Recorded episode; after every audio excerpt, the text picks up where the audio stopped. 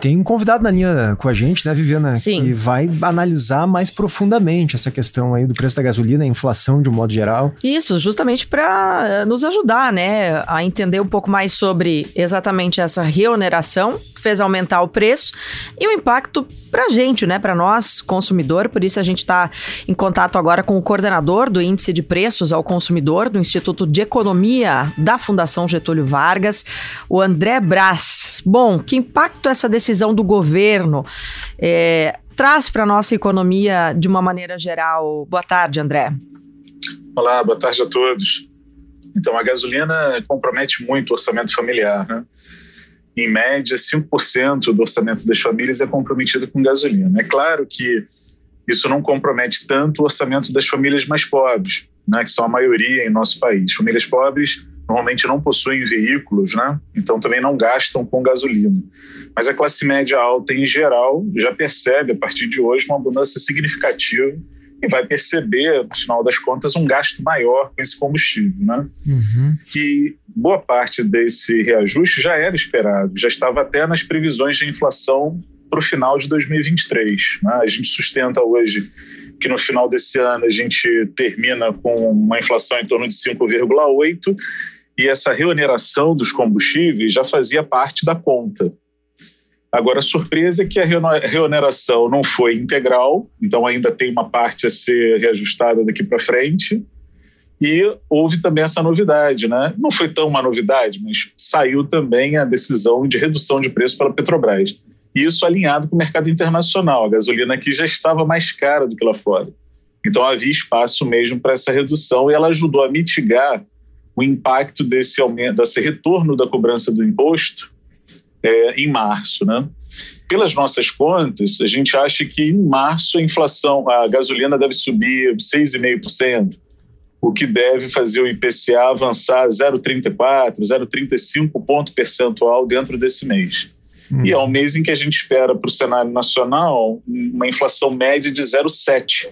Então significa que só a gasolina vai responder por metade da inflação esperada para março.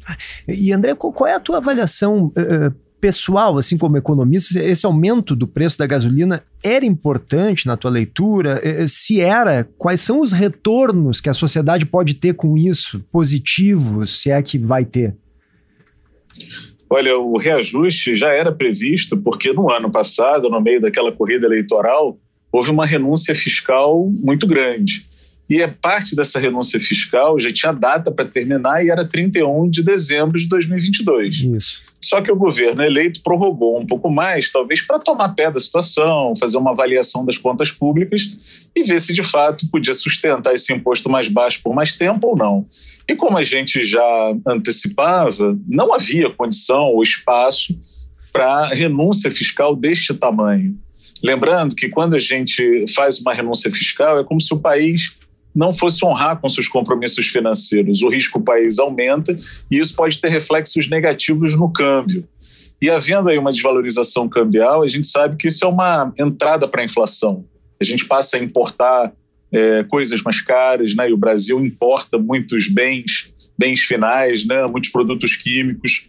É, há também uma, um excesso de exportação, porque a nossa moeda fica mais competitiva a gente exporta muito, desabastece o mercado brasileiro e o preço aqui acaba subindo da mesma maneira. Então, é, cuidar das contas públicas é melhorar a imagem do país, reduzir esse risco e promover uma estabilidade maior da inflação. Então, no final, é, a gente está vivendo agora uma pressão inflacionária maior pelo retorno do imposto, é claro. Mas isso poderia ser muito pior se um desequilíbrio nas contas públicas perdurasse por mais tempo. Né? Isso poderia colocar é, em risco a nossa inflação mais a longo, médio e longo ah, prazo. Isso que eu ia perguntar. Isso significa, então, que embora a inflação vá aumentar agora, puxada justamente por esse aumento no preço da gasolina, a probabilidade de ela eh, vir a ser ainda maior se não houvesse essa reoneração era muito grande. É isso, André? exatamente isso. O risco aumentando, a gente poderia ter que sustentar uma taxa de câmbio mais desvalorizada por um período maior de tempo é, convidando a, a haver uma inflação mais alta, né? muito mais distante da meta do que ela se encontra no momento. Então, o equilíbrio fiscal é importante. O governo tem que arcar com despesas e, para isso, ele tem que ter uma arrecadação compatível.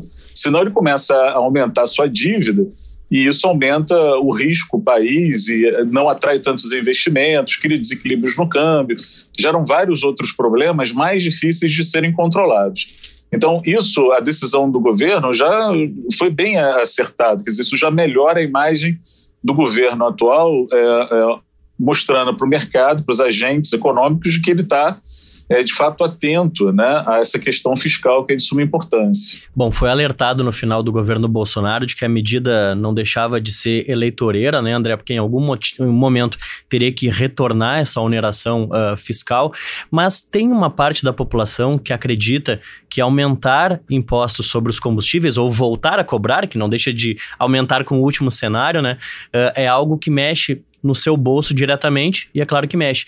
Por exemplo, o senhor disse que onera famílias Uh, menos pobres ou um pouco mais ricas, mas a gente sabe que tem casos de quem mora na região metropolitana, por exemplo, que tem um transporte muito ruim, transporte público, e precisa usar aquele carrinho velho, né, para ir para o trabalho e vai ser afetado. Teria de onde tirar esse imposto que está voltando para os combustíveis de algum outro local do governo, em alguma outra pasta, em alguma outra maneira de retirar esses impostos e compensar, tendo uma forma responsável de trabalhar, André? Olha, eu acho difícil, porque a questão fiscal é realmente séria. Né? É, faltariam para outros setores que são estratégicos para o país.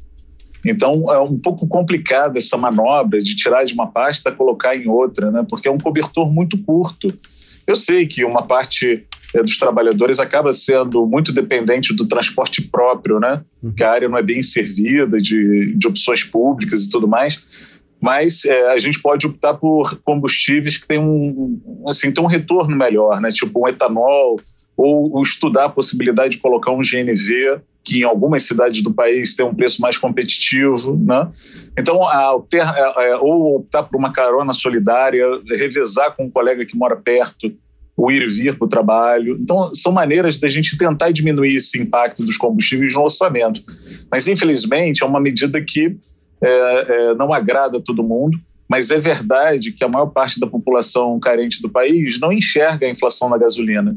Ela enxerga a inflação no diesel. Se isso acontecesse com o diesel, seria mais preocupante, porque apesar do diesel não comprometer praticamente nada do orçamento familiar, né, poucas são as famílias que têm carro a diesel, o efeito dele na atividade econômica é muito mais perverso, porque os caminhões que escoam a produção agrícola, que trazem os bens para os grandes centros urbanos, são movidos a diesel, então encareceria o frete.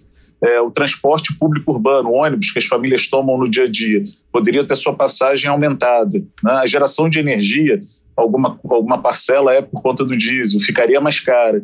Então, o diesel tem o poder de espalhar mais as pressões inflacionárias do que a gasolina que a gasolina ela não é usada dentro do processo produtivo, ela é usada apenas por famílias para é, é, locomoção com transporte próprio.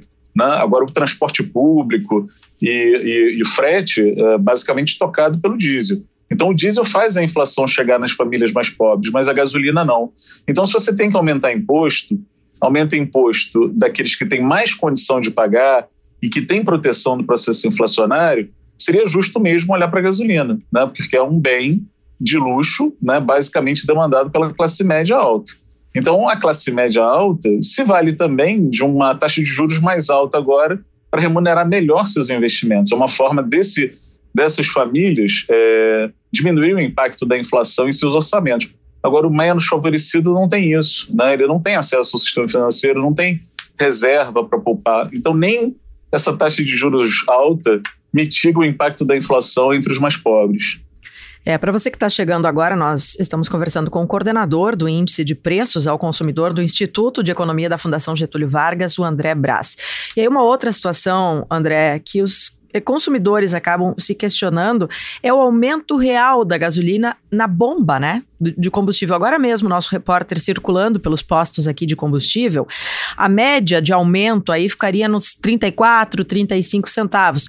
Mas a nossa reportagem já encontrou postos praticando 64, Acho que 70 e pouco, até 70 né? centavos. Uhum. Quer dizer, isso também já é mais que o dobro, praticamente, do que deveria aumentar.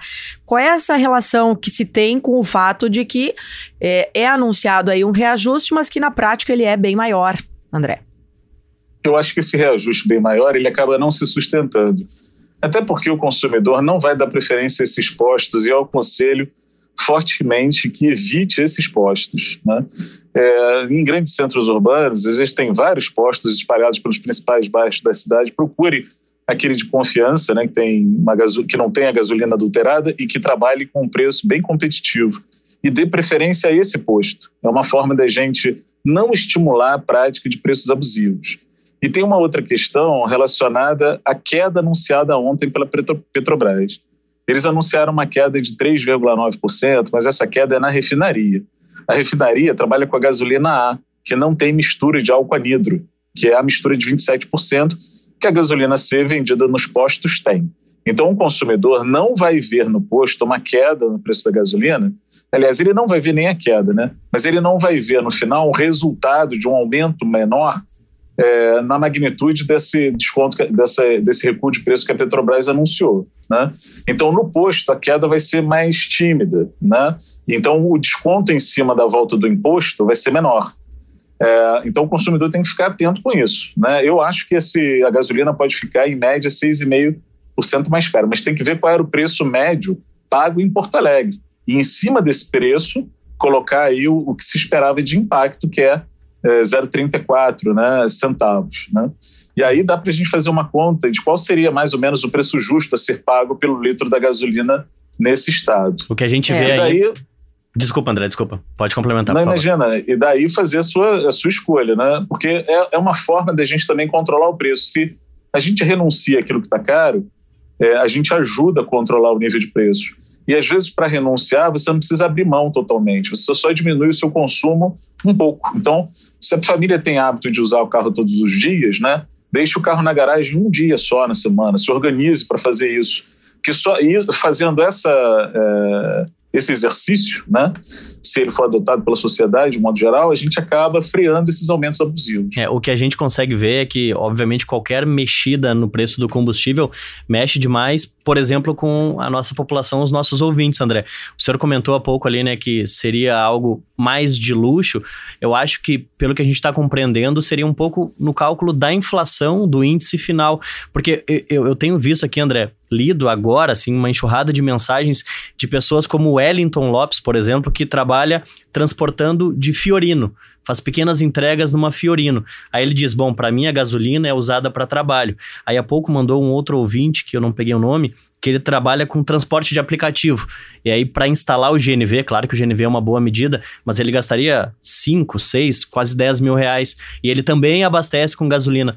Então, só para dar esse registro, André, quanto, o quanto as pessoas acabam também né, dizendo que são impactadas com esses 50, 60, 70 centavos é, da não, gasolina no dia a dia. Colocação, mas tem um detalhe importante que a gente precisa salientar. Eu estou me referindo à gasolina dentro da despesa doméstica. Né? As pessoas que utilizam o carro para transporte por aplicativo, para transporte de mercadorias, estão tocando seus próprios negócios. A gasolina faz parte da estrutura de custo do serviço que a pessoa está prestando. É claro que se a gasolina ficar mais cara, a margem de lucro desse prestador de serviços vai diminuir.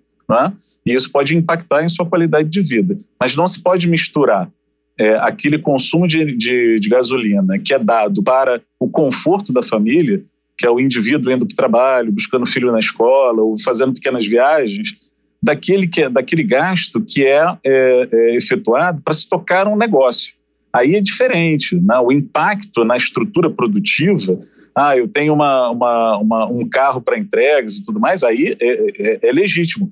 E é, nessa, é dessa maneira que, a, que o aumento da gasolina pode contribuir para o aumento da inflação. Então, provavelmente, a pessoa que trabalha com táxi para aplicativo, ou mesmo a pessoa que trabalha com entregas e, e, utiliza a gasolina, esse serviço dela vai ficar mais caro, porque se o custo dela aumentou, uma parte disso vai para o preço final cobrado ao consumidor. Ele não vai poder arcar sozinho com esse aumento de custos. Então, aí, todos os todos que se manifestaram tem toda razão, mas é importante separar é, o que é variação de custo de vida e o que é aumento de custos né, para se tocar um negócio. Uhum. Um outro ponto, André, é que o, o, ministro Fernando Haddad hoje disse, agora há pouco, né, que depois dessa reoneração da gasolina, que agora o Banco Central tem que fazer a sua parte. Então ele está se referindo a reduzir a taxa de juro, né, que hoje está em 13,75%.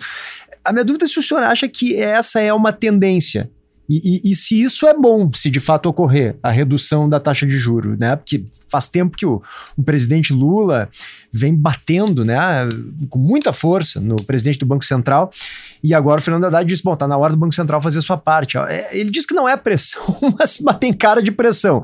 O que, que o senhor acha? Então, é, a política monetária, ela é, carrega uma cruz muito pesada, né? Porque a política monetária sem política fiscal acaba ficando sobrecarregada. E essa sobrecarga é exatamente a manutenção de uma taxa de juros mais alta por um longo período de tempo. E isso penaliza a sociedade como um todo. Penaliza a família, porque quando vai financiar um carro, um apartamento, paga um financiamento muito mais caro. Né? Penaliza o empresário, que vai captar dinheiro para investir na atividade produtiva, mas não faz porque é, a taxa de juros está muito elevada. Então, isso é, faz com que o nosso produto interno bruto, PIB, né, fique baixo. A previsão para esse ano é de um PIB é, é, com crescimento abaixo de 1%. Né? Então, isso é resultado de uma economia que não está fluindo, porque o dinheiro está muito caro, o custo de dinheiro aumentou. Então, isso não é bom para a atividade mesmo. Mas a taxa de juros alta é exatamente para conter a inflação, que corrói o poder aquisitivo das famílias, principalmente das famílias mais pobres. Então, cuidar da inflação também é importante. E sem a ajuda da política fiscal, quer dizer, o governo também, um governo que tem contas públicas em dia, acaba gastando com obras, com de infraestrutura, né? E todo esse investimento público realizado acaba gerando emprego e renda. Mas se você não tem isso, né, do, do investimento público é, para puxar o aquecimento da atividade econômica, você precisa do investimento privado. Mas ele só vai acontecer quando os juros estiverem baixos. Mas para que o Banco Central, né, a autoridade monetária, lá, o Conselho Monetário, decida baixar juros, a gente vai precisar também de uma, de uma inflação menos desafiadora. E a gente ainda vê inflação muito espalhada em bens duráveis, né, no preço do carro, no preço é, das passagens aéreas, no preço dos alimentos, que ano passado foram os grandes vilões da inflação, subiram 13%, no preço dos serviços, como escolas, que acabaram de subir aí em média 10%. Então, enquanto a inflação estiver alta nesses segmentos, a autoridade monetária não vai baixar juros. Então, é só essa, essa, essa sinalização, esse compromisso do governo com a política fiscal não é suficiente para é, é, que esses juros abaixem rapidamente. Né?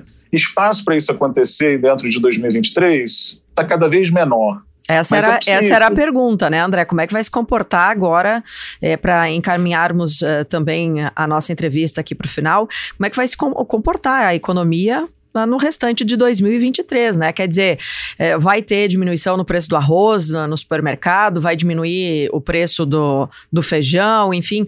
Que, o que, que o consumidor pode esperar aí do restante do ano? Olha, dos alimentos, eu acho que ele pode esperar uma inflação bem mais baixa. A expectativa é que o preço dos alimentos suba muito pouco esse ano. É, isso sustentado por safras boas, que a Conab já nos antecipa, safras boas também em outros grandes países produtores, o que ajuda a manter os preços internacionais mais baixos, e também porque grandes economias vão crescer menos. Né? Estados Unidos, Reino Unido, Europa estão com aumento de juros. Normalmente isso também implica em crescimento menor e demanda menor. Então, se o mundo vai consumir menos e a oferta de alimentos vai aumentar, graças a boas safras, é provável que os preços tenham um comportamento muito melhor em 2023. Então, alimentos, nós acreditamos que não vão ser os vilões da inflação esse ano. Os vilões vão ser os energéticos, né? A começar pela gasolina, quem sabe. Tá certo. André Braz, que é coordenador do Índice de Preços ao Consumidor do Instituto de Economia da Fundação Getúlio Vargas. Muito obrigada pelas informações. Uma boa tarde para o senhor. Eu que agradeço. Boa tarde para todos.